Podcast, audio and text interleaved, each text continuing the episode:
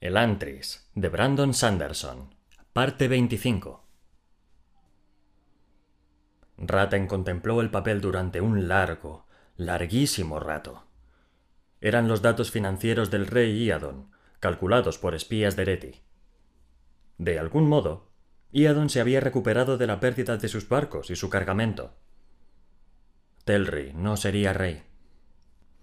Ratten estaba sentado a su mesa todavía ataviado con la armadura que llevaba al entrar y encontrar la nota.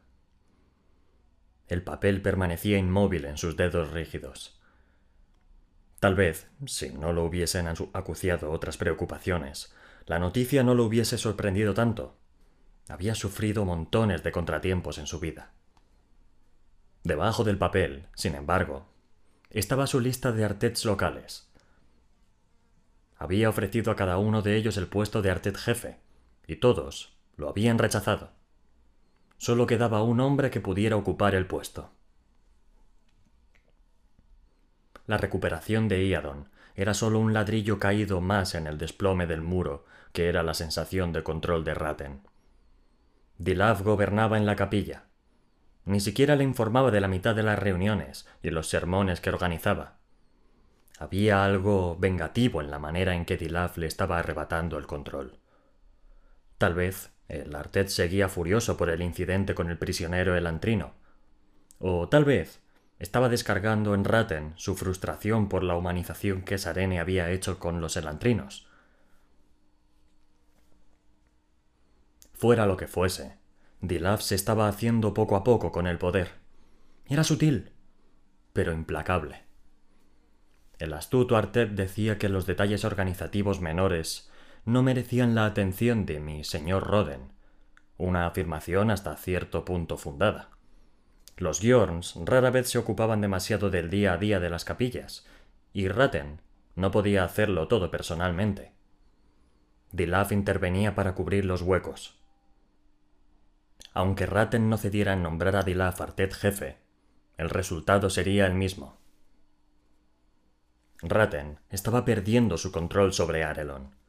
Los nobles acudían a Dilaf en vez de a él. Y aunque los Dereti crecían en número, no lo hacían de un modo suficientemente rápido. Sarene había chafado su plan para poner a Telri en el trono. Y después de visitar el Antris, el pueblo de Cae nunca consideraría demonios a los elantrinos. Ratten estaba sentando un mal precedente con sus actividades en Arelon. Para remate, la fe de Ratten vacilaba. No era el momento oportuno de poner en duda sus creencias. Ratten lo comprendía. Sin embargo, la comprensión, en oposición al sentimiento, era la raíz de su problema. Ahora que la semilla de la incertidumbre se había abierto paso en su corazón, no podía arrancarla fácilmente. Era demasiado. De repente, le pareció que la habitación se le caía encima. Las paredes y el techo se encogían cada vez más, dispuestos a aplastarlo bajo su peso. Ratten se tambaleó, tratando de escapar, y cayó al suelo de mármol. Nada funcionaba. Nada podía ayudarlo. Gimió, sintiendo su armadura clavándosele en la piel. Se puso de rodillas y empezó a rezar. Como sacerdote del Shuderet, Ratten pasaba horas orando cada semana. Sin embargo, esas oraciones eran diferentes, más una forma de meditación que de comunicación, un medio de organizar sus pensamientos. Esta vez, suplicó. Por primera vez en años, se encontró suplicando ayuda. Ratten se dirigió a ese dios al que había servido tanto tiempo que casi lo había olvidado el Dios que había descartado en una nube de lógica y comprensión, un Dios que había encontrado impotente en su vida, aunque buscara ampliar su influencia. Por una vez, Ratten se sintió incapacitado para seguir solo. Por una vez, admitía que necesitaba ayuda. No supo cuánto tiempo permaneció arrodillado, rezando fervientemente en busca de ayuda, compasión y piedad. Al cabo de un buen rato, una llamada insistente a la puerta lo sacó de su trance. Adelante, dijo, distraído. Lamento molestarle, mi señor, se disculpó un acólito menor, abriendo la puerta. Pero acaba de llegar esto para ti. El sacerdote dejó una cajita en la habitación y cerró la puerta. Ratten se incorporó, tambaleándose. Fuera estaba oscuro, aunque había iniciado sus oraciones antes de mediodía. ¿Había pasado tanto tiempo suplicando? Un poco mareado, Ratten colocó la caja sobre su mesa y abrió la tapa con una daga. Dentro había una nota, y embaladas en paja, cuatro ampollas. Mi señor Ratten, aquí tienes el veneno que pediste. Todos los efectos son exactamente como especificaste. El líquido debe ser ingerido, y la víctima no manifestará ningún síntoma hasta ocho horas más tarde. En todas las cosas rezo a nuestro señor Yadet. Forton, boticario y leal súbdito del Wyrm. Ratten tomó una ampolla y observó con asombro su contenido. Casi había olvidado aquella llamada a Forton. Recordaba vagamente haber tenido la intención de administrar el veneno a Dilaf. Ese plan ya no funcionaría. Necesitaba algo más espectacular. Ratten agitó el veneno en su recipiente un instante. Luego quitó el tapón y lo apuró de un trago.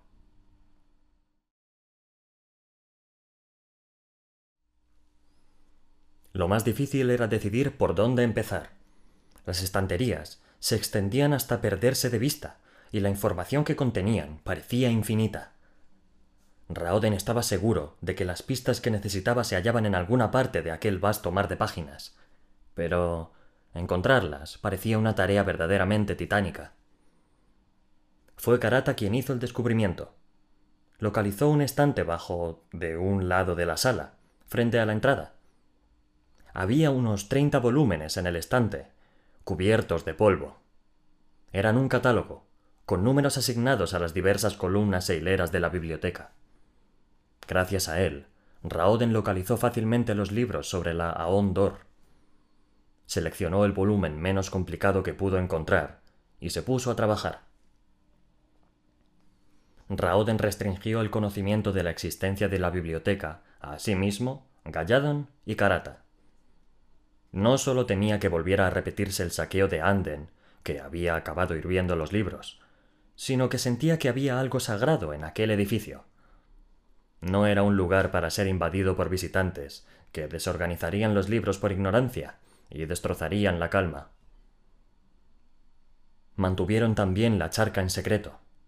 Amarecha y Saolín les dieron una explicación simplificada. Su propia ansiedad advertía a Raoden lo peligrosa que era la charca. Una parte de él deseaba su mortal abrazo, el descanso de la destrucción. Si la gente se enteraba de que había una forma fácil e indolora de escapar del sufrimiento, muchos la aceptarían sin vacilación. La ciudad quedaría despoblada en cuestión de meses. Permitirles hacerlo era una opción, por supuesto. ¿Qué derecho tenía a negarles a los otros la paz? Con todo, Raoden sentía que era demasiado pronto para renunciar a Elantris. En las semanas anteriores a la llegada de Sarena y sus repartos de comida, había visto que Elantris podía olvidar el dolor y el hambre. Los elantrinos podían sobreponerse a sus necesidades. Había para ellos otra vía de escape aparte de la destrucción. Pero no para él. El dolor aumentaba cada día. Extraía fuerzas del dor acercándolo un poco más al sometimiento con cada asalto. Por fortuna, tenían los libros para distraerse. Los estudiaba con hipnótica fascinación, hasta que descubrió, por fin, las explicaciones sencillas que buscaba desde hacía tanto tiempo. Leyó cómo funcionaban en conjunto las complejas ecuaciones aónicas. Dibujar una línea ligeramente más larga en proporción al resto de la ON podía surtir efectos drásticos. Dos ecuaciones aónicas podían empezar igual, pero como dos piedras que caían montaña abajo siguiendo caminos levemente diferentes, acabar haciendo cosas completamente distintas. Todo por cambiar la longitud de unas pocas líneas. empezó a comprender la teoría de la Aon Dor. El Dor era tal como lo había descrito Galladon, una poderosa reserva situada más allá de los sentidos normales. Su único deseo era escapar. Los libros explicaban que el Dor existía en un lugar sometido a presión y que por eso la energía se abría paso a través de cualquier salida viable, pasando de una zona de concentración alta a otra de concentración baja. Sin embargo, dada la naturaleza del Dor, podía entrar en el mundo físico solo a través de puertas del tamaño y la forma adecuados. Los elantrinos creaban grietas con sus dibujos, un medio para que el Dor escapara, y esos dibujos decidían qué forma debía tomar la energía cuando apareciera. No obstante, si una sola línea tenía la proporción equivocada, el Dor sería incapaz de entrar, como un cuadrado que intenta abrirse paso a través de un agujero redondo. Algunos teóricos describían el proceso usando palabras desconocidas como frecuencia y longitud de pulso. Raoden solo empezaba a comprender cuánto genio científico había contenido en las páginas mohosas de la biblioteca. Pero a pesar de todos sus estudios, era incapaz de descubrir qué había hecho que la Ondor dejara de funcionar, lo cual resultaba decepcionante. Solo podía deducir que el Dor había cambiado de algún modo. Quizás en vez de un cuadrado, el Dor era un triángulo, y no importaba cuántos saones cuadrados dibujara a Raoden, la energía no podía pasar. ¿Qué habría provocado el súbito cambio del Dor? Era algo que se le escapaba. ¿Cómo ha llegado eso aquí? preguntó Galladon, interrumpiendo los pensamientos de Raoden. El Dula señaló al Seón Ien, que flotaba encima de un estante, proyectando con su luz sombras sobre los libros. No lo sé, dijo Raoden, mirando a Ien girar unas cuantas veces. Tengo que admitirlo, Sule, tu Seón da miedo. Raoden se encogió de hombros. Todos los seones locos son así. Sí, pero los otros normalmente se mantienen alejados de la gente. Galladon miró a Ian y se estremeció levemente. El seón, como de costumbre, no prestaba atención a Galladon, aunque parecía gustarle estar cerca de Raoden. Bueno, sea como sea, Saolín pregunta por ti, dijo Galladon.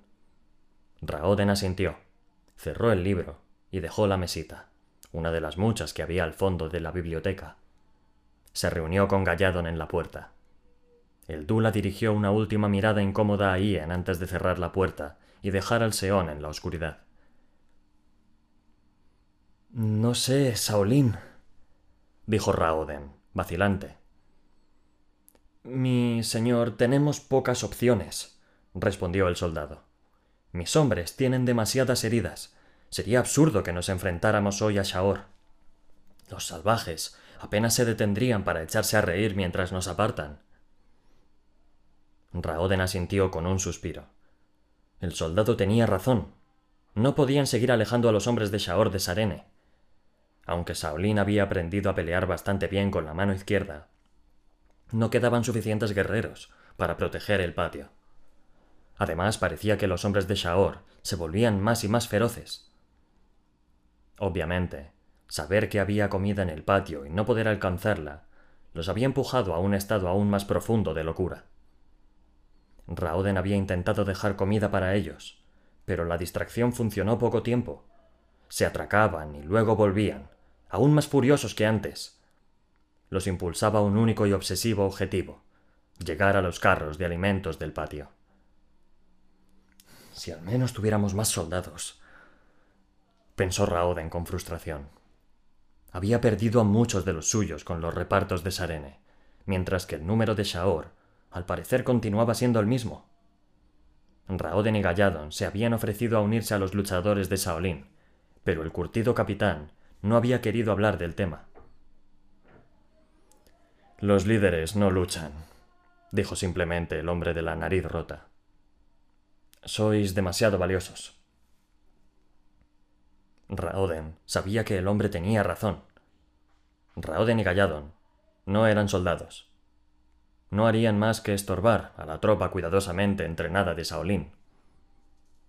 Les quedaban pocas opciones, y parecía que el plan de Shaolin era lo mejor que tenían a mano. De acuerdo, dijo Raoden. Hazlo. Muy bien, mi señor, respondió Shaolin, inclinando levemente la cabeza. Iniciaré los preparativos. Solo faltan unos minutos para que llegue la princesa. Raoden despidió a Shaolin con un gesto. El plan del soldado era un último intento a la desesperada por tender una trampa. Los hombres de Shaor solían seguir el mismo camino cada día antes de dividirse para intentar llegar al patio, y Shaolin planeaba tenderles una emboscada mientras se aproximaban. Era arriesgado, pero posiblemente fuera su única oportunidad. Los soldados no podían continuar luchando como hasta entonces. Supongo que deberíamos irnos, pues, dijo Raoden. Galladon asintió. Mientras se volvían para ir al patio, Raoden no pudo dejar de sentirse incómodo por la decisión que había tomado. Si Shaolin perdía, los salvajes se abrirían paso. Si Shaolin ganaba, eso significaría la muerte o la incapacitación de docenas de elantrinos. Hombres de ambos bandos que Raoden tendría que haber podido proteger.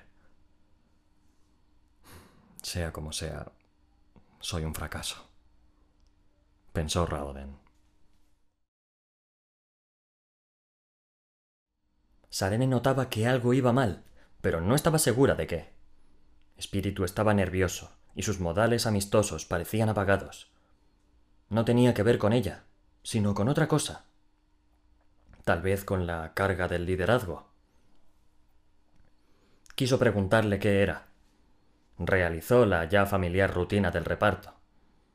La preocupación de espíritu la ponía nerviosa. Cada vez que él se acercaba para aceptar un artículo del carro, ella lo miraba a los ojos y veía su tensión. No era capaz de preguntarle cuál era el problema. Había pasado demasiado tiempo fingiendo frialdad, ignorando sus intentos de entablar amistad. Igual que en Teod, se había encasillado a sí misma en un papel. Y al igual que antes, se maldijo a sí misma por no saber escapar de su indiferencia autoimpuesta. Por fortuna, Espíritu no compartía sus inhibiciones. Cuando los nobles se congregaron para empezar el reparto, la apartó del grupo principal. Ella lo miró, lo miró con curiosidad. ¿Qué? Espíritu miró al grupo de nobles, algunos de ellos mujeres, que esperaban a que los elantrinos se acercaran para recibir su comida. Finalmente, se volvió hacia Sarene. ¿Recuerdas que te dije que no todos los elantrinos son tan dóciles como los que había aquí? Sí, dijo Sarene lentamente. ¿Cuál es el truco, espíritu? ¿A qué juego estás jugando? Parecía tan honrado, tan digno. Sin embargo, Sarene no podía dejar de pensar que estaba jugando con ella. Bueno, pues... dijo Espíritu. Estate preparada. Mantén a tus guardias cerca. Sarene frunció el ceño. Leyó una nueva emoción en sus ojos, algo que no había visto antes. Culpa. Mientras Espíritu se volvía hacia el grupo dejando el eco de sus ominosas palabras en su mente, una parte de Sarene agradeció de pronto haber permanecido distante. Él le estaba ocultando algo. Algo importante. Su sentido de la política la advertía de que tuviera cautela. Fuera lo que fuese lo que él estaba esperando, no se produjo. Cuando empezaron a repartir comida, Espíritu se había relajado un poco y hablaba alegremente. Sarene empezó a pensar que había hecho una montaña de un grano de arena. Y sin motivo. Entonces empezaron los gritos. Raoden soltó una maldición y dejó caer su bolsa de comida cuando oyó el aullido. Estaba cerca, demasiado cerca. Un momento después vio aparecer la silueta de Shaolin en la boca de un callejón. El apurado soldado blandía la espada locamente contra cuatro oponentes distintos. Uno de los salvajes golpeó con un palo las piernas de Shaolin y el soldado cayó. Los hombres de Shaor habían llegado. Salieron de todos los callejones casi dos docenas de locos aulladores. Los guardias de la ciudad reaccionaron al unísono, arrancados de su letargo junto a las puertas, pero fueron demasiado lentos. Los hombres de Shaor saltaron hacia el grupo de aristócratas y elantrinos, las bocas salvajemente abiertas. Entonces apareció Eondel. Por un quiebro de la fortuna, había decidido acompañar a Sarene en aquella visita, y, como siempre, llevaba espada, contraviniendo todas las normas relativas a la seguridad. En este caso, su previsión estuvo justificada. Los hombres de Shaor no esperaban ninguna resistencia y se atropellaron ante la hoja del general. A pesar de sus años, Eondel luchaba con enorme destreza y decapitó a dos salvajes en un instante. El arma de Eondel, impulsada por sus poderosos músculos, cortaba con facilidad la carne elantrina. Su ataque retuvo a los salvajes el tiempo suficiente para que los guardias se unieran a la batalla y formaran una línea tras él. Comprendiendo por fin que corrían peligro, los nobles empezaron a gritar. Por fortuna, solo estaban a unos pasos de las puertas y huyeron fácilmente de aquel caos. Pronto solo quedaron Raoden y Sarene, mirándose el uno a, la otra por encima de la batalla. Uno de los seguidores de Shaor cayó a sus pies, agarrando un cartón de gachas de grano. El vientre de la criatura estaba abierto de la cintura hasta el cuello, y sus brazos se agitaban torpemente, mezclando la blanca pasta con la mugre del empedrado. Sus labios temblaban mientras miraba hacia arriba. Comida. Solo queríamos un poco de comida. Comida. dijo el loco, iniciando el mantra de los Oed. Sarene contempló a la criatura y retrocedió un paso. Cuando miró de nuevo a Raoden, sus ojos brillaban con la fría ira de la traición. No les has dado comida, ¿verdad? lo acusó. Raoden asintió lentamente, sin poner ninguna excusa. Así es. Tirano, susurró ella. Déspota sin corazón. Raoden se volvió a mirar a los desesperados hombres de Shaor. En cierto modo, ella tenía razón. Sí, lo soy. Sareni dio otro paso atrás. Sin embargo, tropezó con algo. Raoden intentó sujetarla, pero se detuvo al darse cuenta de que la había hecho tropezar. Era un saco de comida, uno de los sacos llenos a reventar que Raoden había preparado para los Oed. Sarene lo vio también y comprendió. Casi había empezado a confiar en ti, dijo Sarene amargamente. Luego se marchó corriendo hacia las puertas mientras los soldados se replegaban. Los hombres de Shaor no los siguieron. Cayeron sobre el botín que los nobles habían abandonado. Raoden se apartó. Los hombres de Shaor ni siquiera parecían reparar en él mientras atacaban los suministros dispersos, atiborrándose con manos sucias. Raoden los observó con ojos cansados. Se había terminado. Los nobles no volverían a entrar en el antris. Al menos no había muerto ninguno. Entonces se acordó de Saulín y cruzó corriendo el patio para arrodillarse junto a su amigo. El viejo soldado miraba al cielo sin verlo, moviendo la cabeza de un lado a otro mientras murmuraba. Le he fallado a mi señor. Le he fallado a mi Lord Espíritu. Fallado. Fallado. Fallado. Raoden gimió inclinando la cabeza desesperado. ¿Qué he hecho? se preguntó, meciendo inútilmente al nuevo Oed. Raoden se quedó allí, perdido en su pesar hasta mucho después de que los hombres de Shaor se llevaran los restos de comida y huyeran. Al cabo de un rato, un sonido incongruente le sacó de su pena.